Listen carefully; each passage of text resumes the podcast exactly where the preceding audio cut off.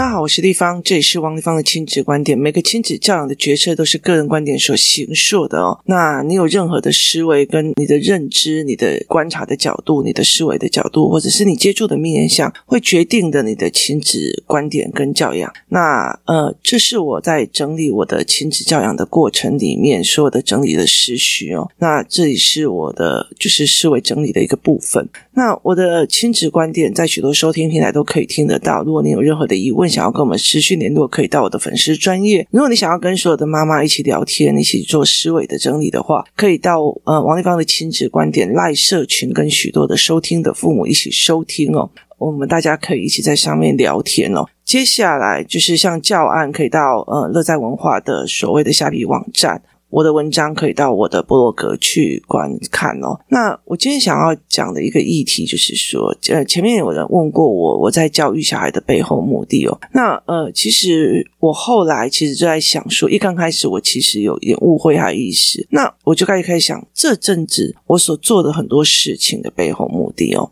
那一刚开始，其实我在写部落格的原呃原因，其实是想要让我的孩子知道妈妈为什么在这个时候做这个决策。那我在有小孩之前，曾经写过一段时间的小说，那时候其实是因为我的脑海里面都一堆这些呃。就是有一些故事，我一定要把它写出来。写出来以后，我就发现，当我写出来之后，那些画面就会消失了。所以后来，嗯，我就理解了一件事情。当我今天思考了，然后我就一直想这件事情，我就想不透，我就一直想，一直想，越想越想不透的时候，我就帮他写完，然后呢，整理出思绪或找到答案之后呢，这件事情就会放下。那我就会有新的领悟。我这个人非常喜欢新的领悟，或者是新的推翻。就是我就觉得一定有看不到的事情，一定有不知道的事情。这个点一定有一点奇怪的问题点。就是如果大家都照你这样说，然后呃，爱阅读的小孩就是好的，那为什么最近有很多的小孩阅读出了状况？所以后来我就一定要去找出那个原因。所以我那时候有段时间在陪我女儿的时候就写部落格，然后呢，后来我就开了工作室。那我有曾经解释过我开工作室的背后目的，其实就是那个时候太多人一直来找我，然后嗯，我觉得。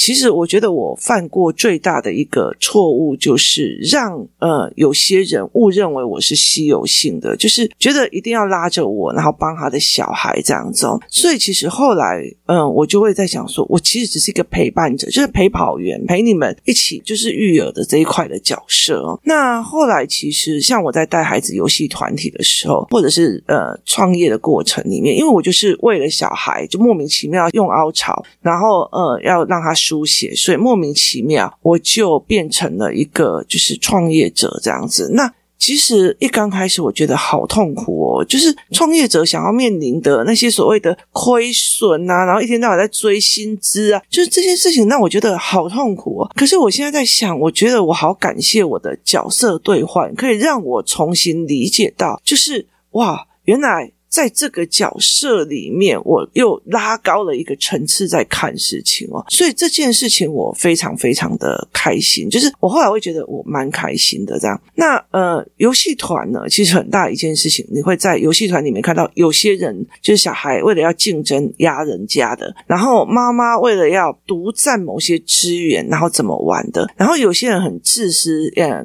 就是东西弄一弄，他也不帮忙，他觉得他就是一个消费者心态。就是你在很多的呃经验值里面去看人的来来去去，这会形成孩子们的知常乃容。意思就是说，哦。这个很正常啊，是世界上就有这种人啊，这很正常啊，这世界上就有这种人啊。哎呀，人不自私哪是人哦？好，你就可以在这些所谓的经验维度里面去看到了，人真的就是这个样子哦。你自己回想看看，我为什么会过得那么的痛苦？现在到了四五十岁了，觉得人家把你批评一下，你就觉得很痛苦的时候，很大的一个原因在于我们小的时候，我们过度的讲求和谐啊，这个人要和谐，那个人要和谐。这个人要和谐，好，那后来到最后，就是后来到最后的时候，那你接下来就不是讲和谐的一个状况，你就觉得我干嘛？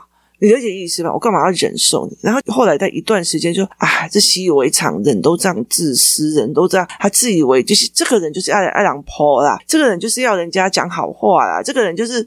他就是不爽，你就是要满足他，他就是那种被满足的人格嘛。所以其实在这整个过程里面，他就是这个样子在说的。那所以在整个概念里面，就是在整个概念里面，那他就是这样子在思考跟思维的。所以你就后来就觉得啊，哎，这是种狼啊，好。当我的孩子他在很小的时候就，就哎，这这很正常嘛，好，所以他其实不会像像我们这样三四十岁被一个人伤了，被一个人干嘛了，我们就会痛苦到一个不行哦。所以其实就是。知人性之常理哦，就会觉得啊，这很正常，没什么。就是你不需要为了他消耗那些能量。所以在游戏团体里面，其实呃，你可以引导孩子去看啊，这很正常啊，啊，那个是他有他的原因啊。哦，是像我最近也自己试图在拉丝线线去看这件事情哦，所以。他就会慢慢的变成这样子，所以后来游戏团体有一段时间是累积大量的经验，然后加上解读的角度，然后去陪孩子去看，哦，原来这正常啊，这这这当然的啦，啊，没有那个概念，当然会这个样子哈，就是。累积，因为人跟人相处有很多的经验值，好好坏坏都是你的能量，所以这累积这些的经验值去做这一块。好，接下来接下来累积的这些的经验值去做的这一块，后来到时候又开始做阅读理解，然后做思维的时候，是所谓的大头脑概念。我是让孩子们去了解说，当你在这一整件事情的时候，你讨论的角度是上一个维度的，就不是你为什么打我，我为什么打你，你为什么打我？是上一个维度的，就是哦，人难免的。再换一个维度来看，人难免的。再上一个维度，就是说，哎，如果我们两个，就是就像呃，就是像就是政府的角度，好，如果今天两个人在吵架，例如说 A 跟 B 在吵架，哈，A 跟 B 在吵架，一天到晚在为了呃某一件事情在吵，例如说呃，哎，黄灯可不可以右转的，或者是红灯可不可以右？好，这件事情他们常常在为这件事吵架，那。对这两个人来讲，就是对这所谓的肇事者双方来讲，他们就开始一直吵嘛，一直吵嘛。例如像像现在好了，就是呃重机要不要上国道，哈，就会一直吵重机的有重机的论点，然后什么有重机的论点，可是。站在政府的角色来看的话，它是以如何降低，就是呃所谓的车祸率，然后用什么方法降低车祸率会是最好的的思维角度。它并不是针对呃汽车，它也不是针对重机，可是它就是一个站在上面的角度。所以，例如说，好。这两个小孩如果从小到大就滴滴答，就是很会吵架，很会吵架，这是个人角度。他为什么这样？他为什么这样？他就是不认真，他就是不用功，他就是很会机车，他就是很会打人。哈，这叫做角色，就第一层的角色。第二层的角色就是呃妈妈的角色。啊，你们两个就忍一下，你就不要吵我就好了，你们就怎样就好了。甚至他们有时候会用。呃，我们两个合作起来去攻击第三个哦，就是也是站在自己的立场，然后结合团体去做，或者是短暂的和平。好，可是站在第三层的立场，他就会觉得说，好。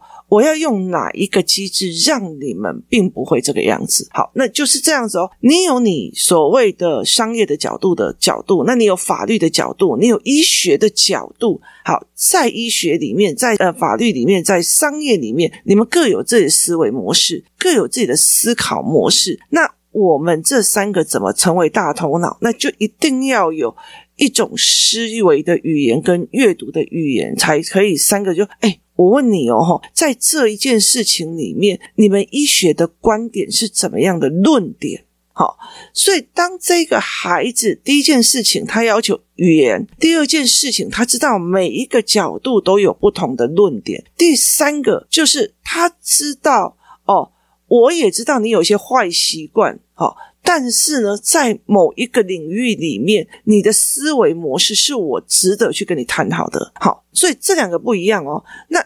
你如果看有很多的医生，有很多的医生，他就会认为说：“拜托，好不好？你闲着没事，就一个 line 或者是一个呃讯息，就来问医生，屏东有什么好的麻醉科医师啊？你介绍一下，就是很没有礼貌的来问啊，医生，我今天起来肚子痛痛的，你可以告诉我什么？就是他们用私讯去问医生，可是你知道吗？医生是不可以网络问诊的哦，所以你是引导他犯罪哦。可是如果今天是一个。商业界的人去问了这某个医生说：“哎，医生，我可以请教一下哦，目前胃溃疡的人口是不是在你的门诊比例里面，就是胃的门诊比例占很多？那我想要知道。胃溃疡困扰的时候，他们还有困扰什么？因为我现在在做一个产品开发，所以我需要您的专业意见。好，这件事情就是商业模式跟医学知识之结合，那就是两个脑联合在一起的连接。所以后来其实阅读思维班。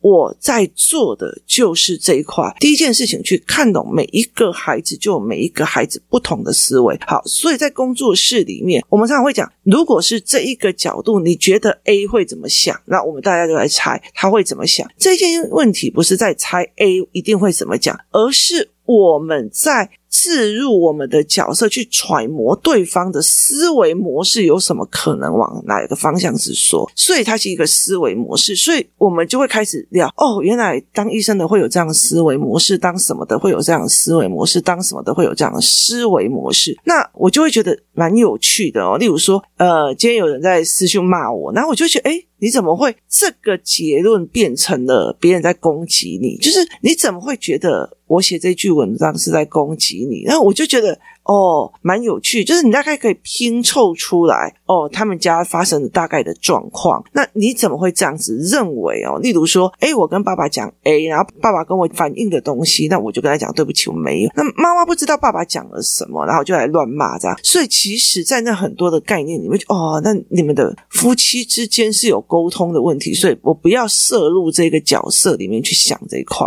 所以很多的东西就是到后面一刚开始，我只是想要做。记录，而且其实我学到的东西，我只要呃把它发散出去，我就有能量再去学新的东西。那呃后来其实呃就是孩子的经验值会变他的思维模式，接下来就是孩子们到最后我要开始教他们思维模组的时候，他们就可以知道每一个人有不同的思维模式，那他才可以去跟人家真正的有内容之交流，就是。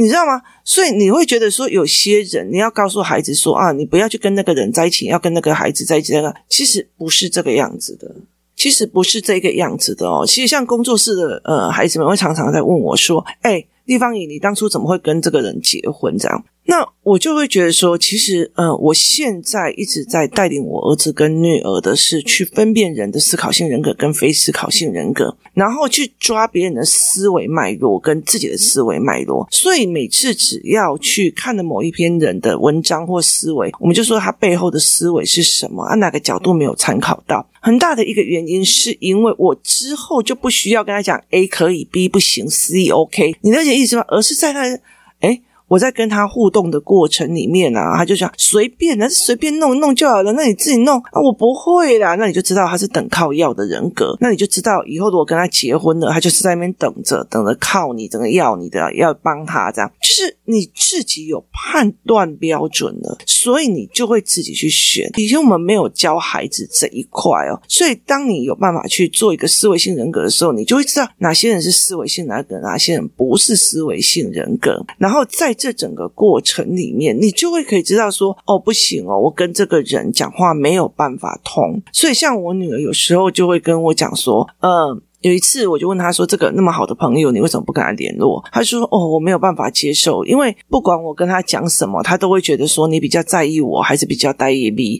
还是比较在意 C。就是女生团体里面就这样，你比较在意我，还比较在意他。他是说他没有办法就事论事谈事情。我要去 B 那边，就是我要去跟 B 讲话，是因为 B 就是直排轮这个是专业，然后所以我去问他直排轮的问题，却却被他认为说我是不是在排挤他，我是不是在冷落。”他他说我没有办法就事论事跟他谈事情，他只谈他自己的感觉，而且他自己的感觉无限放大，所以在这整个过程里面，他是后面是这样。所以一刚开始我在做呃。Podcast 或者在写文章，其实一刚开始是记录，然后把他事情放下。后来我慢慢的发觉，我越分享，我的思维模式会越清晰，然后会一直往上面的阶层去看。那游戏团体的很大原因是从语言开始变成一个经验值累积。孩子哦，原来有这种我弄坏别人的东西的时候，我该怎么去处理？我像我最近在看孩子们打扫，以前有很多人就跟我讲说，你工作室要规定谁打扫什么，谁打扫什么，可是我从来没有采纳过。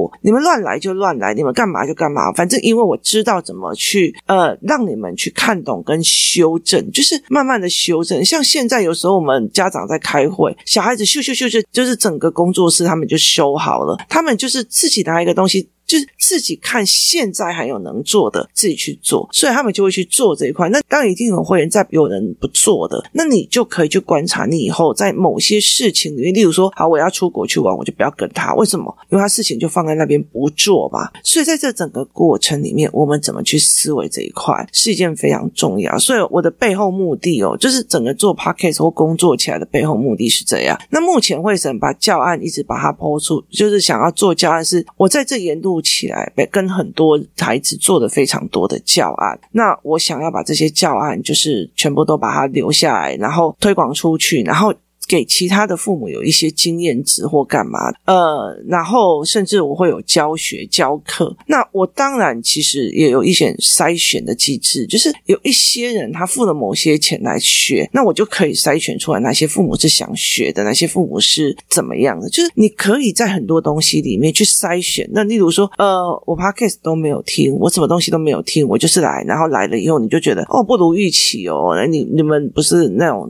概念的好，所以其实对我来讲，我就是哦，那就不要来。就是它是有一个筛选机制，因为当你的孩子有一群可以练大头脑的，或练认知经验值的孩子，他们的父母的包容度跟思维模式也是调整的哦。所以其实。别人在选你，你也在选别人，这是一件非常重要的事情哦。那 iPhone 一支三万多块钱、四万多块钱，他也在选择他的消费者啊。那你要不要买 iPhone？你也在选择你的商品啊，你就是你的手机啊。我觉得这件事情是很常识的，就是不是你买不起 iPhone，你不懂 iPhone，你就一直骂 iPhone。然后 iPhone 也不会觉得说哦，这都是没没 key 耶，这没有，这是在整件事情上不需要啊。iPhone 就在欺负我们这些贫穷人，是你想象过度了哦，虚幻的，虚幻的。好，所以在这整个过程里面，我是这样沿路这样子弄起来。一刚开始是游戏团，后来慢慢的呃用认知，然后接下来他们是经验支撑与认知，然后接下来是大头脑思维，然后接下来他们会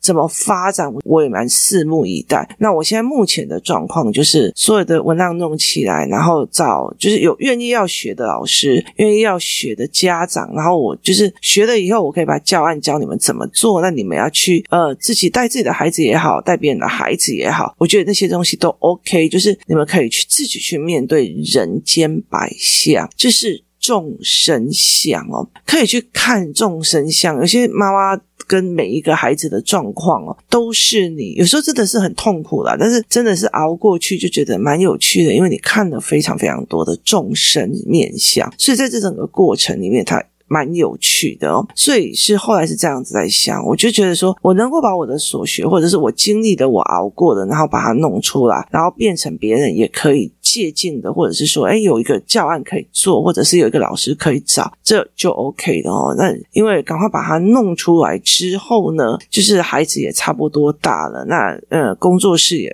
就是去完成阶段性任务或干嘛，那就是可以看看很多事情哦。那我自己其实还有其他的责任在，所以我会常常觉得老天爷赏我的，我就尽量做，但是也不代表说呃。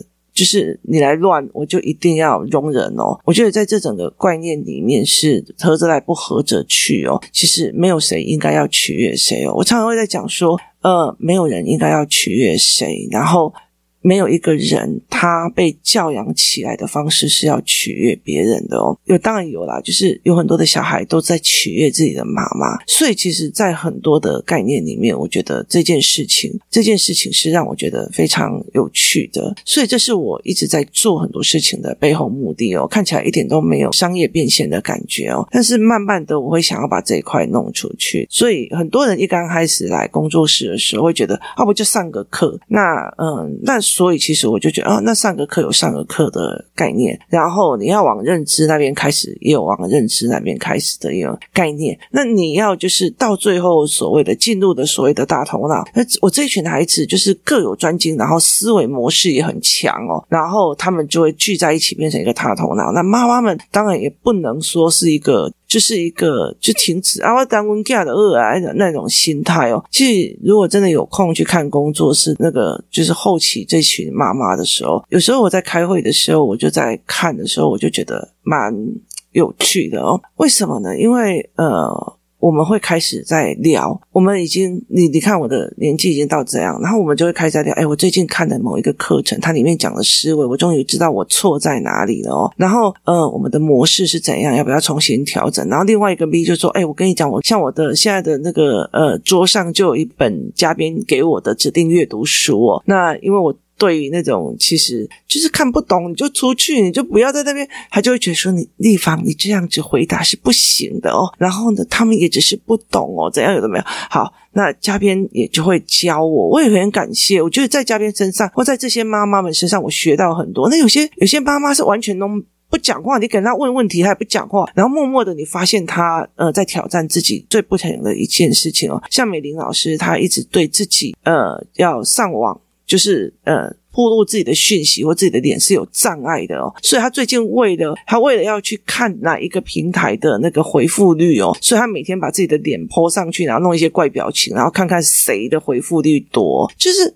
他们在挑战自己，他们呃觉得难堪的、觉得不舒服的那一块哦。那我也在挑战我觉得难堪的，我觉得我不舒服的那一块，就是。你会忽然发现，就是这一群孩子的妈妈们，真的每一个都不简单。就是他们其实妈妈也自己在挑战一些思维，然后他们去听小孩的思维，然后小孩又会跟我们聊思维。这个东西其实妈妈要一直在长进的。后来其实我就觉得蛮有趣的。我甚至呃在工作室里面有那种，就是有些妈妈她其实根本就不需要去学这个，因为在他的工作领域里面不需要去学这些东西。但是他看着我们现在最近大家在用，他就跟我讲，给我工。作就是他在工作之外还要工作，为什么？因为他要学我们正在学的新软体、新思维跟新东西哦。所以其实很大的一件事情是，你在挑朋友，别人也在挑你。其实这是一件的。那你在这个地方赢了，别人不一定会觉得说你真的是赢了。我们只知道哦，今天两个今天信给他的嘛。好，所以其实每一件事情都是我们的学习哦。所以每一件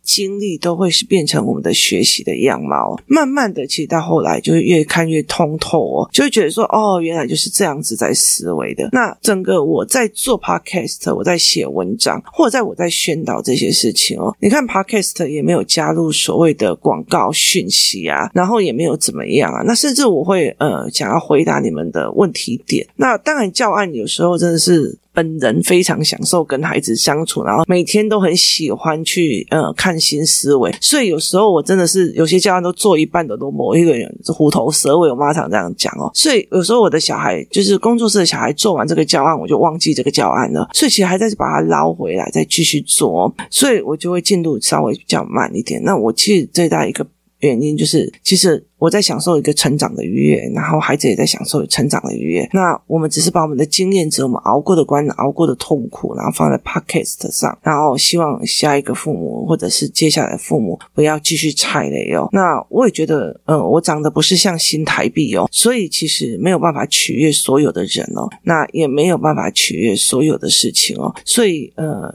就是嗯。思维会改哦，但是对个人的容忍并不一定会改哦。所以在很多的概念里面，我们在做这一块的事情，大盘的方向，我在做 Podcast，我们工作室在做的这些事情，通常都是把我现在或者之前已经累积的教案教研就都发出去。那接下来，因为我们发现有很多的教案，有很多的父母是看不懂的，所以我们会开始做师资跟师资培训，然后包括家长培训，就是你每一个就是上了家长班。了之后，你就可以单独的去看我我这一个教案怎么用，然后那个教案怎么做好，那个东西就是我们这样慢慢的扩出去，而不是自我解读。那呃，把这件事情弄好，这是我目前我们呃工作室里面的背后目的哦。那也就是。就是目前这样子，那我们也就是在孩子的过程里面找一个工作在做，因为其实对我们来讲，就是把这件事情弄出去陪孩子长大，然后呃，其实之后要怎么做，我也很有可能到最后变成只是在做教案，或者是就是上实体课程，然后或者是有大量的时间可以回去，然后帮爸爸那边的工作做好哦，那边也是我一直蛮心向往的挑战跟呃。